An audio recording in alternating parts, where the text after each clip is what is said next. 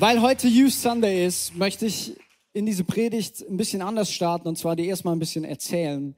Ähm, weil viele von euch kennen die Youth gar nicht oder sie kennen sie über Instagram, ähm, auch hier aus der Church. Natürlich kennt man vielleicht ein paar Leute, man hat vielleicht eigene Kinder da, aber ich möchte so ein bisschen mit reinnehmen, was bei uns so passiert.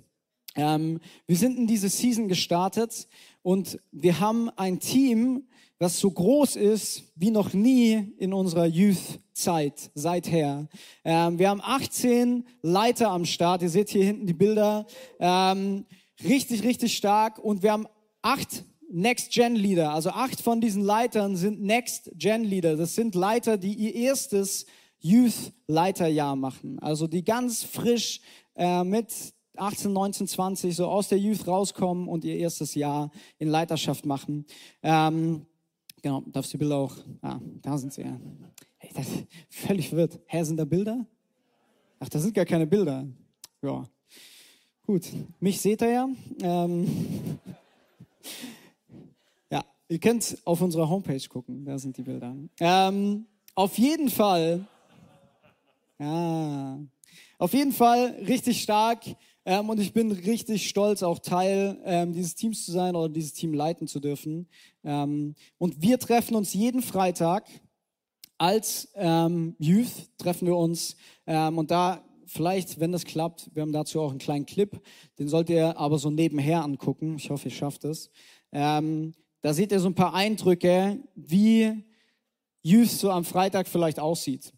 wir treffen uns jeden Freitag als Fam und als Smalls. Um das dir zu erklären, Fam ist unser Abend, wo wir uns alle treffen.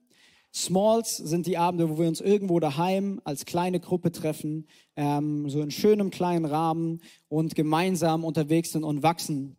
Ähm, und wenn du noch kein Teil der Youth bist, aber du bist hier und du bist in diesem Alter, ähm, dann geh nicht nach Hause, ähm, ohne mit uns gesprochen zu haben, weil wir wollen, dass ihr alle Teil davon werdet, ähm, wenn ihr im Youth-Alter seid, 13 bis 19.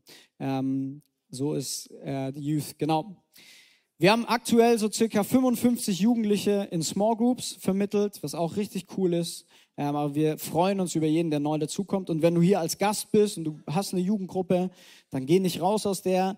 Ähm, aber dann kannst du uns besuchen, zum Beispiel bei unserer Encounter Night. Das ist so unser Jugendgottesdienst, unser ähm, Jugendgottesdienst auch für die Region. Also wenn du aus der Region bist, 25. November, nächste Encounter Night, Samstagabend. Ähm, auch da kannst du am Start sein.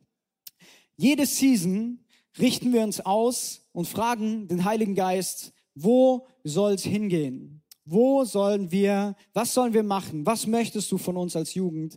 Ähm, und ich bin dankbar, dass der Geist Gottes sich nicht lumpen lässt und zu uns spricht. Ähm, und er hat uns eine Vision geschenkt für diese Season. Ähm, und warum machen wir das? Also warum fragen wir nach Vision? Weil wir wollen keine Jugend bauen, ähm, die einfach dann wo Leute kommen und eine gute Zeit haben und Spaß haben, Spiel und was weiß ich, sondern wir wollen wirklich, dass der Geist Gottes uns leitet, weil das alles andere bringt in unseren Augen nicht so viel. Ähm, das ist das, was nachhaltig etwas bringt. Und es gibt auch in Sprüche einen Vers, der heißt, ohne Vision verwildert ein Volk. Ähm, wir brauchen als Menschen, jeder Einzelne, du brauchst Vision in deinem Leben, sonst verwildert dein Leben.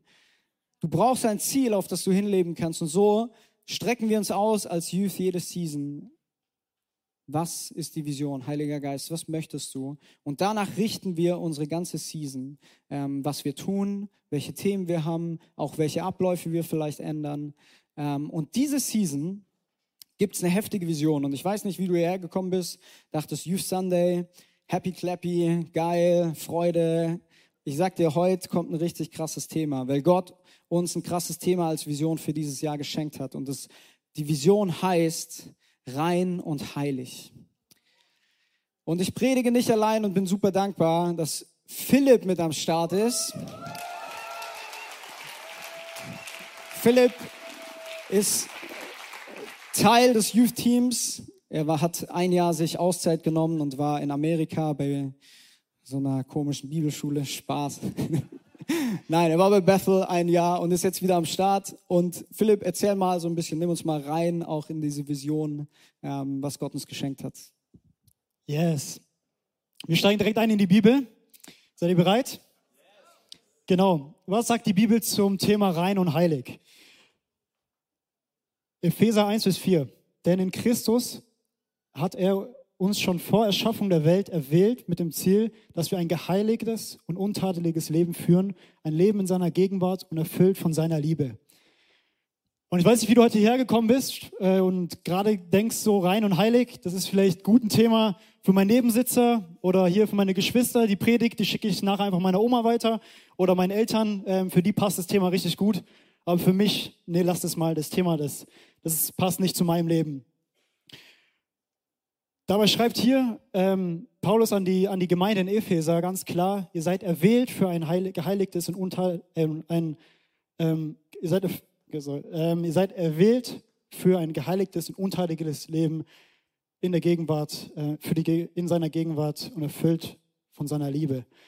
Und es ist, er sagt, wir sind erwählt. Das ist keine Option, die du dazu buchen kannst, wenn du Christ wirst, das ist nicht so, wie wenn du zum Döner gehst und sagst, ich möchte den Döner heute mit Zwiebeln und äh, ohne Schaf bitte. Oder wenn du sagst, du gehst zum Hotel äh, mit Frühstück oder ohne Frühstück. Sondern das ist wirklich ein Teil der im, wir sind erwählt als Christen, ähm, ein geheiligtes Leben zu führen. Dieser Weg, äh, dieser Wert von Heiligkeit, der ist nicht äh, nur hier im Neuen Testament zu finden, sondern in der ganzen Bibel ist er richtig stark präsent. Ähm, denn Gott ist ein heiliger Gott. Und wenn wir in Gottes Gegenwart kommen und in Gottes Heiligkeit näher kommen, kann es richtig gefährlich für uns werden. Ähm, das sehen wir das erste Mal bei Mose, der am Dornbusch steht, der seine äh, Schuhe ausziehen muss, weil er auf heiligem Boden steht. Und die Stimme sagt, komm nicht näher. Oder im, im Allerheiligsten im, in der Gemeinde, äh, im, im Tempel, da konnten nur spezielle Leute rein. Das, nicht, das ganze Volk hatte Zugang zum Allerheiligsten. Da merkt ihr mal, was für ein krasser Wert diese, diese Heiligkeit Gottes ist. Und auch die ganze Opferkultur von, ähm, die das Volk Israel damals hatte. Die ganzen Opfer, die mussten geheiligt sein, um diesem Gott, diesem heiligen Gott gerecht zu werden. Und heutzutage müssen wir zwar keine, keine, ähm, keine Tieropfer mehr bringen, aber zum Beispiel in, in Römer 12, Vers 1 steht drin, dass unser eigenes Leben soll heilig und rein sein, ähm, um diesem Gott gerecht zu werden, um, um ein Opfer zu sein für, für Gott. In meinem Leben habe ich diesen Wert von Heiligkeit oft gar nicht so präsent gehabt. Ich dachte mir so, okay, das ist ein, äh, ein Thema, das steht zwar irgendwo in der Bibel, aber das ist mehr so mit Werkegerechtigkeit verbunden, das ist mehr so mit Leistungsdenken und ich bin doch so, so errettet an meinen Glauben durch Jesus Christus. Ähm, aber ich finde es so stark, weil ich habe erkannt, also Gott hat an mein Herz angefangen, für das Thema aufzumachen und mich zu bewegen. Und ich habe mich aus, angefangen auszustrecken nach einem heiligen Leben. Und ich habe gemerkt, so wie das auch schon in, in, dem, in dem Bibelvers von Epheser drin steht, dass wir, wenn wir berufen sind, dass wenn ein Mensch in seiner Berufung lebt, ist das Schönste für ihn. Er geht da drin auf, das ist seine Berufung, das ist seine, ähm, seine er ist dafür erwählt. Das ist, ähm, genau, er geht in dieser, in, dieser, in dieser Berufung auf. Und diese Berufung ist hier ganz klar und diese Erwählung ist ganz klar hier in Epheser ähm, beschrieben. Ihr seid berufen, ein geheiligtes Leben zu führen. Lukas, nimm uns weiter mit rein in das Thema. Yes, danke. Ähm, ich habe ja, ich habe ähm, schon geheiratet und ähm, ihr dachte, was kommt jetzt? ähm, und in der Bibel gibt es ein richtig starkes Bild, was wir im Neuen Testament lesen, ähm, von dem Bräutigam und der Braut. und das Bild finde ich so schön, ähm, weil wir werden gleich uns die Bibelstelle anschauen, aber ich finde es so schön, weil eine Hochzeit ist ja etwas, was wir irgendwo, wo wir, wo wir alle einen Anknüpfpunkt haben. Egal, ob du heiratest, ob du nie heiratest, ob du schon mal ähm, verheiratet warst. Ähm, nein, egal, völlig egal, du bist sicher irgendwo schon mal auf einer Hochzeit gewesen, egal ob als Kind oder Erwachsener oder du weißt zumindest, wie das so abläuft. Und bei meiner Hochzeit, ähm, wir hatten so ein First Look, ähm, also wo man sich gegenseitig zum ersten Mal sieht. Ähm, war richtig schön, wir zwei allein mit zehn Kameramännern. Ähm, ja, okay, so viel waren es nicht. Ähm, aber das war cool und trotzdem war es in der Kirche nochmal besonders, da zu stehen irgendwie und Lari kommt rein ähm, und bis, bis sie reinkommt, gucken ja alle so auf den Bräutigam, du stehst so vorne, bisschen aufgeregt, irgendwie alle gucken dich an und plötzlich geht die Tür auf, Musik geht an und alle so drehen sich um zur Tür. Ähm, und dann kommt die Braut rein und jeder erwartet ja, jeder freut sich schon, zückt sein Handy so, weil das ist der Moment.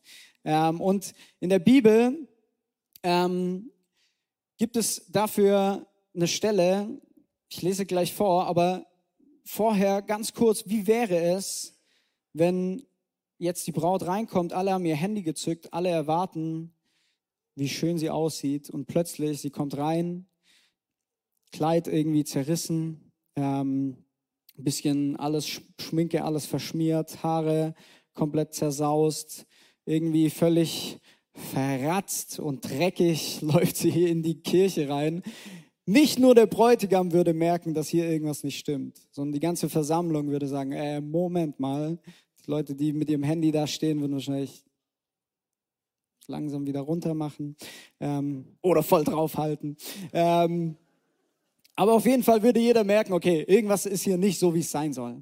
Und jetzt lesen wir die Stelle, hier wird erst an die Männer appelliert, aber dann wird es übertragen auf die Gemeinde. Ähm, Epheser 5, 25 bis 27. Ihr Männer, liebt eure Frauen und zwar so wie Christus, der Messias, die Gemeinde geliebt hat äh, oder geliebt und sich selbst für sie hingegeben hat. Er tat das, um sie zu heiligen, indem er sie im Wasserbad seines Wortes reinigte. Denn er wollte, dass die Gemeinde sich ihm wie eine Braut in makelloser Schönheit darstellt, ohne Flecken, Falten oder sonstige Fehler, heilig und tadellos. Das ist ein heftiger Anspruch an uns, oder? Keine Falten. Guck mal deinen Nachbar rechts und links an. Spaß. Ähm, aber keine Flecken, keine Falten, keine sonstigen Fehler, heilig und tadellos. Das ist schwierig oder besser gesagt, es ist unmöglich, das zu erreichen. Wenn du dich gefragt hast, ja, wie soll ich das erreichen? Ich kann dir sagen, es geht, es geht einfach nicht. Du kannst niemals das erreichen. Aber wir lesen ja auch in dem Vers, dass der Bräutigam selbst sich um die Braut kümmert. Und der Bräutigam selbst hat die Braut reingewaschen. Er hat sie geheiligt. Ähm, das ist gut, weil wir müssen das nicht selber machen, sondern er, Jesus, ist für uns gestorben damit wir durch sein Blut reingewaschen werden. Er hat uns geheiligt im Wasserbad seines Wortes.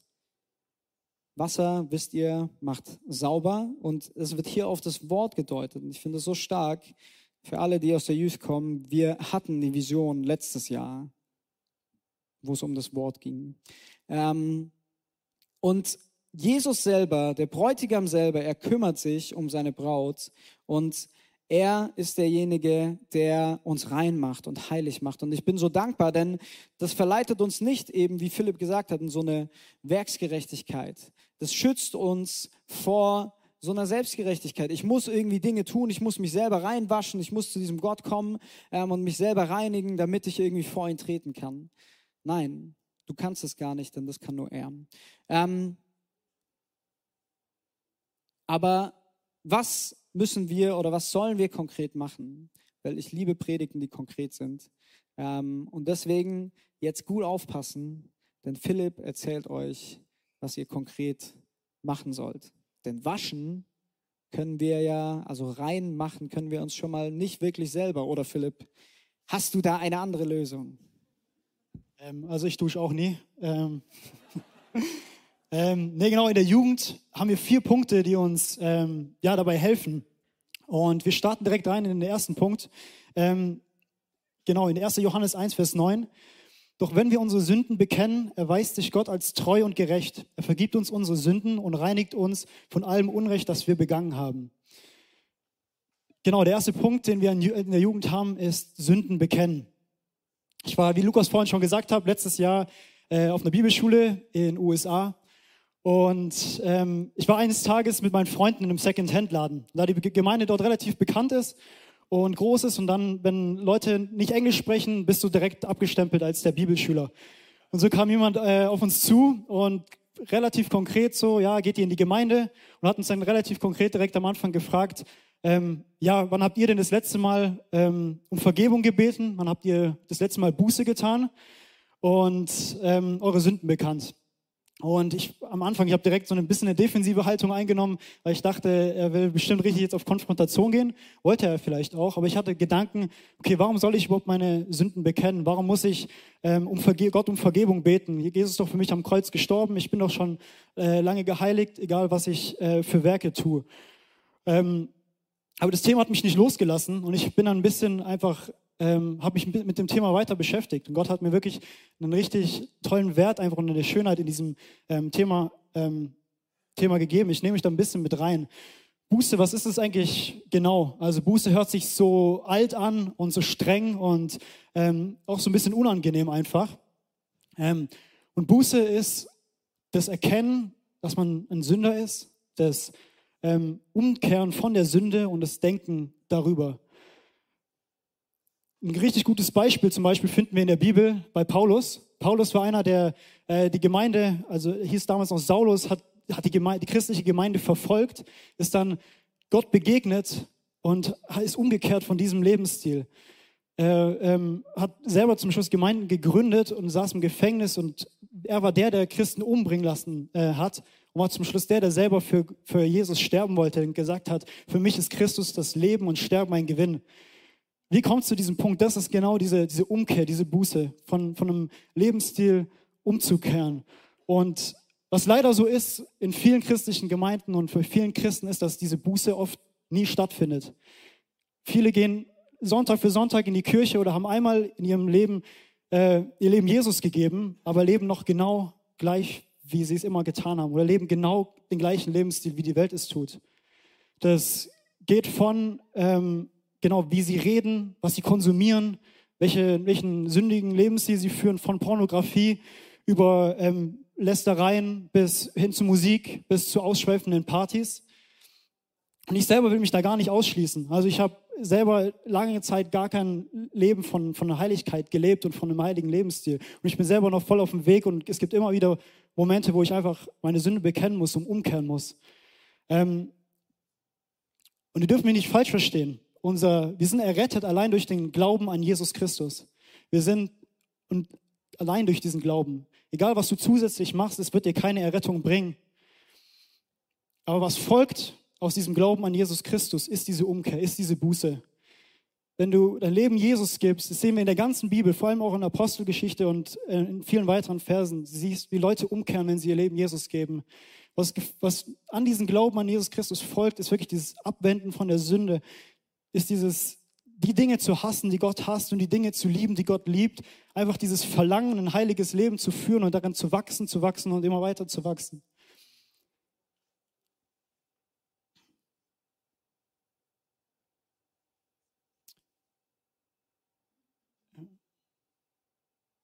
Genau, und wir als Jugend leben das auch ganz praktisch. Wir haben was, das heißt äh, Turnaround, auf Deutsch äh, umdrehen. Ähm, und genau da leben wir das. Wir, wir erkennen Bereiche, dass der Heilige Geist uns überführt, ähm, oder wir erkennen Bereiche, wo wir noch in, äh, wo wir nicht heilig leben. Und wir bekennen das gegeneinander, äh, zueinander und vor Gott. Und wir drehen um und sagen, wir wollen nicht mehr dieses Leben leben und wollen äh, ein heiliges Leben leben. Und dieser Bibelvers, den ich vorhin vorgelesen habe in 1. Johannes, der geht noch weiter, der hat einen zweiten Teil. Und dieser zweite Teil ist eine, ist eine Zusage. Äh, eine Zusage, ähm, genau, Gott ist nämlich nicht einer, der dann sagt, so wenn ihr eure Sünden bekennt, dann steht ihr halt da und sagt, jetzt guckt selber, wie ihr damit zurechtkommt. Das ist jetzt eures Problem. Sondern, doch wenn wir unsere Sünden bekennen, erweist sich Gott als treu und gerecht. Er vergibt uns unsere Sünden und reinigt uns von allem Unrecht, das wir begangen haben. genau, das war der erste Punkt, äh, Sünden bekennen. Für die anderen drei schauen wir in 1. Thessalonicher ähm, rein, ähm, Kapitel 4, 1 bis 3. Jetzt noch etwas anderes, Geschwister. Wir haben euch gelehrt, wie ihr leben sollt, um Gott zu gefallen, und ihr handelt auch danach. Doch nun bitten wir euch im Namen des Herrn Jesus mit allem Nachdruck, macht darin weiterhin Fortschritte. Ihr kennt ja die Anweisungen, die wir euch im Auftrag des Herrn Jesus gegeben haben. Gott will, dass ihr ein geheiligtes Leben führt. Dazu gehört, dass ihr euch von aller sexuellen Sünde fernhaltet. Weiter geht's in Vers 7. Gott hat euch dazu berufen, ein geheiligtes Leben zu führen nicht ein Leben, das von Sünde beschmutzt ist. Den zweiten Punkt, den lesen wir auch hier aus dieser Bibelverse raus, und zwar macht weiter Fortschritte. Ein heiliges Leben ist nicht einfach eine Sache, die du dann irgendwann von deiner To-Do-Liste abgehakt hast und sagst, ich bin jetzt fertig, oder das ist eine Sache, wo du äh, nie mehr Fortschritte machen kannst, wenn du an einem bestimmten Punkt ähm, angelangt bist, sondern das ist ein Prozess. Und ähm, diesen Prozess wollen wir in der Jugend ähm, nicht alleine machen, sondern als, äh, als Gemeinschaft. Dafür haben wir auch was ganz Praktisches, und zwar Zweierschaften. Zweierschaften sind Beziehungen, ähm, die wir zueinander haben, indem wir genau, ähm, genau, indem wir uns regelmäßig treffen und ähm, genau diese, zum Beispiel diesen ersten Schritt, dieses Buße, äh, Buße tun und Sünden bekennen, miteinander machen und einfach uns gemeinsam diesen Weg von Heiligkeit und in, in Heiligkeit und Reinheit zu leben, zusammengehen. Weil wir glauben, dass wir, wir sind für Gemeinschaft geschaffen und es ist so viel besser, ähm, zu zweit durchs Leben zu gehen als alleine. Und ich kann es so aus meinem eigenen Leben bestätigen, gerade in vielen Bereichen, wo ich noch echt äh, in verschiedenen äh, Süchten gestruggelt habe, wo ich so versucht habe, geistlich allein zu kämpfen und ich bin einfach nicht weitergekommen. Und ich habe Leute in diesen Prozess eingeladen und es wurde plötzlich so einfach und es wurde plötzlich so, ähm, so, so, so stark. Und bildlich kannst du dir das so ein bisschen vorstellen wie mit Licht und Dunkelheit. Äh, die Bibel schreibt es auch so bildlich, ähm, dass wenn wir unsere Sünden bekennen, das Licht da reinkommt. Und wo Licht ist, kann keine Dunkelheit sein. Hast du schon mal probiert, in einem ganz dunklen Raum ein Licht anzumachen, dann ist da schon Licht, da ist keine Dunkelheit mehr. Und so ist es auch, ähm, ähm, genau, wenn wir uns, äh, wenn wir Licht in verschiedene Bereiche in unserem Leben lassen. Wir haben das ganz praktisch auch für euch, wollen wir das äh, machen und ähm, euch weitergeben. Und wir haben euch ein Dokument zur Verfügung gestellt. Ähm, da ist nochmal die ganze Vision von Zweierschaften drin ähm, und auch konkrete Schritte. Wie sieht es genau aus? Wie sehen solche Treffen aus? Und ich will dich wirklich ermutigen, ähm, scannt gerne den QR-Code ein und äh, lest ihn euch nochmal gut, gut äh, zu Hause durch. Brauche ich nämlich gleich nochmal hier. Und ähm, fragt mal Gott so, ist es dran für mich? Wen kann ich fragen für eine Zweierschaft? Genau. Dritter Punkt. Wir springen noch einmal in den Bibelvers. Ihr kennt ja die Anweisungen, die ich euch im Auftrag des Herrn Jesus gegeben habe, äh, die wir euch im Auftrag des Herrn Jesus gegeben haben. Gott will, dass ihr ein geheiligtes Leben führt. Dazu gehört, dass ihr, äh, dass ihr euch von aller sexuellen Sünde fernhaltet. Genau, ihr kennt ja die Anweisungen. Spätestens jetzt merkt ihr auch, wie, also die letzte Jugendvision von letztem Jahr war, ähm, das Wort Gottes zu lesen. Und ähm, diese Vision von diesem Jahr baut wahnsinnig stark auf dem, auf dem letzten Jahr auf. Weil von wo sollen wir überhaupt wissen, was ist denn überhaupt ein heiliges Leben? Was sind überhaupt Gottes Anweisungen für mein Leben?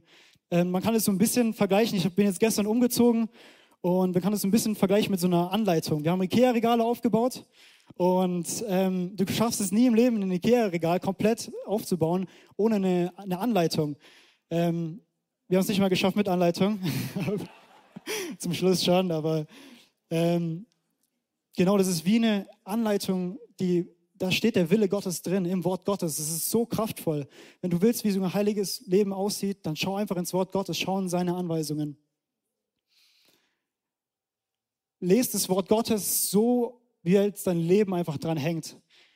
Wenn du nicht schläfst, dann wirst du müde und du wirst krank. Oder wenn du nichts isst, dann wirst du hungrig du, wirst, äh, du kriegst Durst und wirst irgendwann sterben. Und lebst so auch das, dein Lebensstil mit dem Wort Gottes. Lest wirklich jeden Tag das Wort Gottes, so als ob du es zum Überleben brauchst. Und das brauchst du auch zum Überleben, um diese Anweisungen zu kennen. Ich finde es auch so schön. In einem Psalm schreibt ein ähm, Psalmist, wie er diese Anweisungen von Gott ähm, einfach nimmt und was es mit seinem Herz macht. Er schreibt in Psalm 40, Vers 9, Deinen Willen, mein Gott, tue ich gerne, denn dein Gesetz habe ich in meinem Herzen. Und das finde ich so schön, was es macht, wenn wir täglich im Wort Gottes sind. Das kommt in unser Herz und wir richten unser Leben danach aus, ähm, genau heilig zu leben. Vierter Punkt. Lukas, nehmen wir uns nochmal in den vierten Punkt mit rein. Yes, vierter Punkt. Ähm, dazu nochmal in diesem Bibelvers. Den kriegt ihr jetzt so richtig äh, ein bisschen auswendig könnt. Ähm, letzter Abschnitt steht, dazu gehört, dass ihr euch von aller sexuellen Sünde fernhaltet.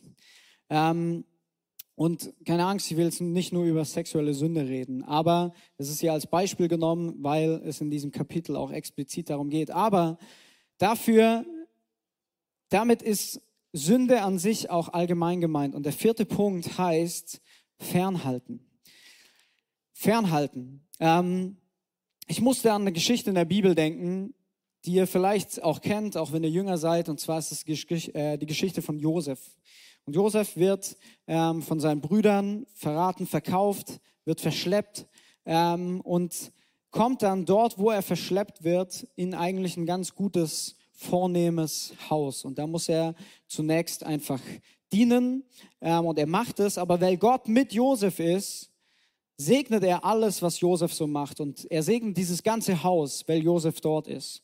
Und Josef steht geschrieben, war auch hübsch und schön anzusehen. Ähm, und so wurde die Frau von diesem Mann dort, Potiphar hieß der, ähm, die Frau wurde auf Josef aufmerksam, weil sie dachte, hübscher junger Mann. Ähm, und die hat auch nicht lang gefackelt, sondern die ist zu ihm hin und hat gesagt, schlaf mit mir. Ähm, starker Einstieg in so ein Gespräch. Ähm, aber Josef konnte Nein dazu sagen. Aber dann lesen wir, sie bedrängte ihn täglich. Und ich weiß nicht, wie es dir geht, aber wenn jemand zu dir kommt und täglich dir anbietet, Sex mit ihm zu haben, ist heftig dazu widerstehen. Ähm, ich glaube, die hat ihren Job schon ganz gut gemacht. Die war sicher auch nicht hässlich. Die war aus vornehmem Haus. Die hat Zugang wahrscheinlich zu allem möglichen Kosmetik damals gehabt.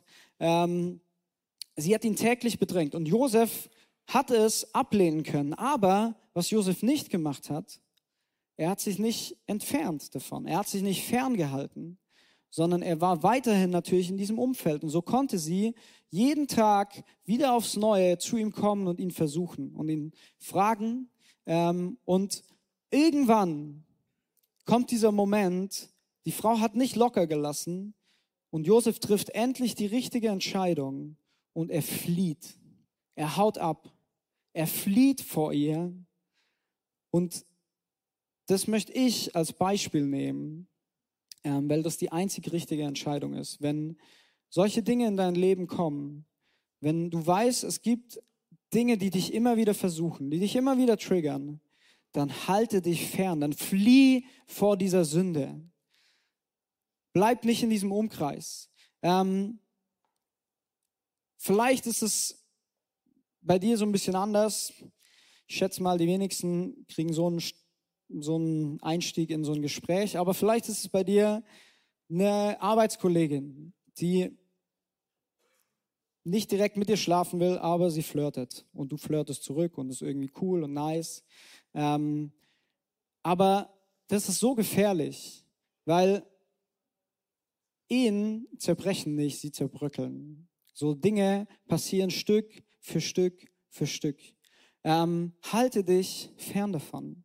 Vielleicht sind es falsche Freunde, die dich immer wieder zu etwas verleiten, wo du weißt, das ist nicht gut für mein Leben. Vielleicht nehmen sie dich immer wieder mit ähm, auf Partys und ich will gar nicht sagen, dass Partys per se schlecht sind, aber du merkst auf diesen Partys, kommst du in Dinge hinein, die dich zu einem Leben führen, was keine Frucht bringt, was dir nicht gut tut, wo du merkst, du kommst in ein Verhalten rein, in das würdest du nie in deinem normalen Alltag reinkommen. Aber diese Freunde ziehen dich immer wieder dorthin. Dann halte dich fern, aktiv Fernhalten ist nicht etwas, was man passiv macht, wo man hofft, dass es halt passiert, sondern es ist etwas, was du aktiv machen musst. Vielleicht ist es bei dir eine Fernsehserie oder eine Netflix-Serie oder keine Ahnung, wo du merkst, vielleicht ist diese Serie so grausam, dass sie dich in deinem Herzen abstumpfen lässt. Und jetzt, wenn du Nachrichten siehst aus Israel, wo Dinge krass passieren, du merkst, es macht gar nicht so viel mit dir. Du swipes einfach weiter. Oder vielleicht sind es Serien, die dein Bild von Beziehungen zerstört haben. Weil du dir Dinge anguckst, irgendwelche Trash-Shows und du denkst, ist doch lustig, ist doch cool. Aber du merkst, es macht was mit deinem Leben. Es hat Auswirkungen, wie du Beziehungen siehst und lebst, wie du Männer und Frauen betrachtest. Oder vielleicht ist es bei dir deine Sprache. Du merkst, dass du immer wieder in Dinge hineinkommst, wo du einfach Scheiße laberst. Und ich meine nicht nur so rumblödeln, sondern wo du merkst, du nutzt Begriffe, die sind richtig dreckig, aber du kommst irgendwie nicht davon los, ähm, weil du dich vielleicht in Umkreisen, in Umfeldern befindest mit Freunden, die dich immer wieder dahin bringen dann ist es deine Aufgabe, dich fernzuhalten. Und du sagst vielleicht, hey, das ist, Lukas, sei doch nicht so streng, ist doch alles, ist doch voll hart gesagt, ist doch nur, nein, ey, ich glaube daran, was wir hier lesen im Wort und ich könnte dir andere Bibelstellen aufzählen. Es gibt die Bibelstelle, wo es heißt, ähm, wenn dein rechter Arm dich verleitet zur Sünde, dann hack ihn ab. Weil es ist besser, dass irgendein ein Teil von dir irgendwie ins Verderben geht, bevor du ganz ins Verderben gehst. Damit ist nicht gemeint, dass ihr eure Hand abhacken sollt, aber übertragt es mal auf dein Leben. Das ist radikal. Das ist nicht so, ja, kann man mal machen. Wo sind die Leute, die radikal Jesus nachfolgen, ähm, die ihr ganzes Leben ihm hinlegen, jeden Bereich im Leben. Wo sind die Leute, die Liebe ernst nehmen? Weil Liebe ist auch radikal. Jesus Liebe war radikal zu uns. Römer 12, Vers 2. Richtet euch nicht länger nach den Maßstäben dieser Welt, sondern lernt in einer neuen Weise zu denken, damit ihr verändert werdet und beurteilen könnt, ob etwas Gottes Willen ist oder ob es gut ist, ob Gott Freude daran hat und ob es vollkommen ist. Richte dich nach ihm aus wenn du wissen möchtest, was richtig und was falsch ist. Jakobus 4, 7 bis 8, so unterwerft euch nun Gott, widersteht dem Teufel, so flieht er von euch, naht euch zu Gott, so naht er sich zu euch, reinigt die Hände, ihr Sünder, und heiligt eure Herzen, die ihr geteilten Herzen seid. Das ist, sind Dinge, die mich dazu verleiten und dazu bringen, wirklich mich in, zu entscheiden, hey Jesus, ich möchte nicht nur ein bisschen mit dir leben, ich möchte nicht nur teilweise mit dir leben, ich möchte mein Leben nach dir ausrichten. Und dazu gehört, dass wir uns aktiv gegen Sünde entscheiden. Dass wir, vor dem, dass wir dem Teufel widerstehen, sodass er vor uns fliehen wird. Dass wir uns zu Gott nahen, dass wir nah an sein Herz kommen, sodass er uns reinigen kann. Wenn du an Wasserhahn gehst, das Wasser reinigt dich, aber du musst erstmal hingehen und dich entscheiden dazu, dich zu waschen. Du selber bist nicht das Wasser, aber du entscheidest dich zum Wasser zu gehen. Und ich wünsche mir auch für heute Morgen, dass wir uns dazu entscheiden, diese vier Schritte ernst zu nehmen. Schritt Nummer eins, Sünde bekennen. Schritt Nummer zwei, weiterhin Fortschritte zu machen. Schritt Nummer drei. ja? Ja, vier. Schritt Nummer drei, die Anweisung kennen. Und Schritt Nummer vier, sich fernhalten. Und vielleicht stehen wir einfach alle mal gemeinsam auf.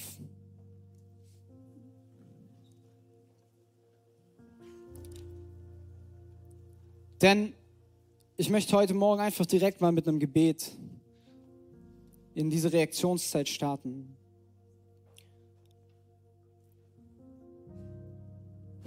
Jesus, ich danke dir, dass dein Wort uns zeigt und uns lehrt, was die Wahrheit ist, dass dein Wort uns auf den richtigen Weg bringt, dass dein Wort uns erzieht, so zu leben, wie es dir gefällt.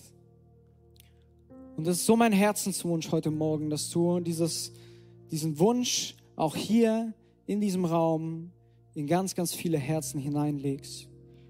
Egal, ob wir schon ganz lange Christen sind oder irgendwie neu dabei sind oder vielleicht noch gar nicht mit dir unterwegs sind, Jesus, aber leg diesen Wunsch in uns, nah bei dir zu sein, dein Wort zu kennen, dich zu kennen persönlich und so zu leben, wie es dir gefällt. Und du siehst jeden Einzelnen hier im Raum, Heiliger Geist, du siehst jedes einzelne Herz. Und ich bete, dass du jetzt in diesem Moment Dinge aufzeigst, wo wir uns aktiv fernhalten sollen in unserem Leben. Dass du uns Dinge aufzeigst, wo wir Sünden bekennen müssen. Der Heilige Geist überführt. Nicht, weil er dich bloßstellen will, sondern er überführt, damit du aus der Dunkelheit endlich herauskommst und wieder ins Licht kommst. Und wenn du es möchtest, dann einfach dort an Ort und Stelle, wo du bist, dann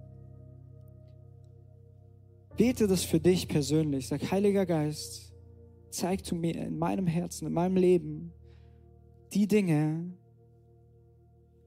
wo ich Sünde habe, wo, wo, wo Dinge sind in meinem Leben, von denen ich mich eigentlich fernhalten sollte, weil sie mir nicht gut tun.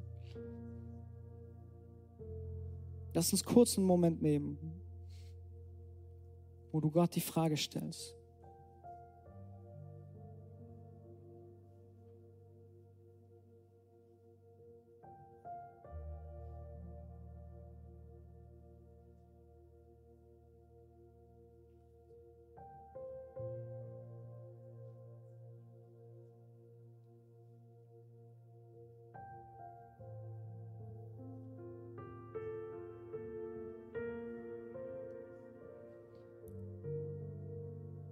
Heiliger Geist, dass du hier bist und dass du sprichst.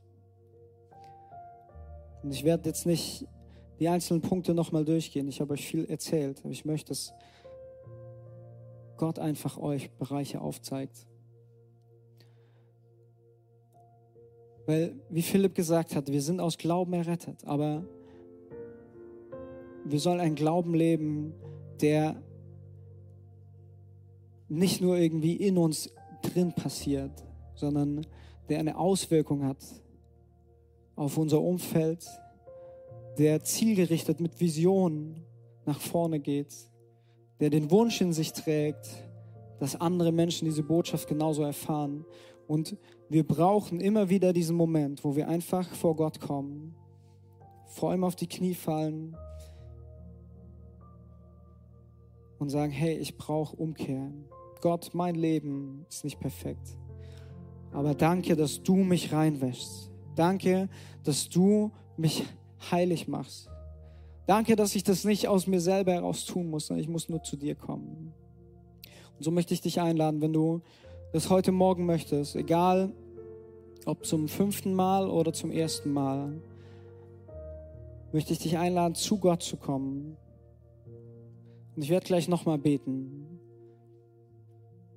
Und wirklich so zu ihm zu rennen zu sagen, hey Gott, hier bin ich. Ich weiß, ich kann mich nicht reinigen. Ich weiß, ich kann nicht vor dir bestehen, aber ich danke dir, dass du mich rein und heilig machst. Und wenn du es möchtest, dann, dann streck vielleicht so deine Hände aus, gar nicht, sie gar nicht weit hochheben. Und ich werde für dich beten. Danke, Jesus, für jeden Einzelnen, der hier in diesem Raum steht, für jeden Einzelnen, der erkannt hat, dass wir diesen Moment brauchen, wo wir wieder umkehren zu dir, wo wir diesen Turnaround haben und sagen, hey, die Dinge gehören der Vergangenheit an. Ich möchte ganz auf dich gerichtet sein, Jesus. Danke, Heiliger Geist, dass du gesprochen hast, dass du Bereiche aufgezeigt hast. So bete ich, dass wir so zu dir rennen, dass wir vor dir knien, dass wir vor dir weinen dass wir all die Dinge abgeben bei dir. Und dass du uns wieder rein und heilig machst und dass wir das immer und immer wieder tun dürfen. Jesus, danke, dass wir immer zu dir kommen dürfen. Ich möchte dich ermutigen, auch zum Gebetsteam zu gehen. Die stehen heute, ich glaube, hier oben ähm, an der Tür.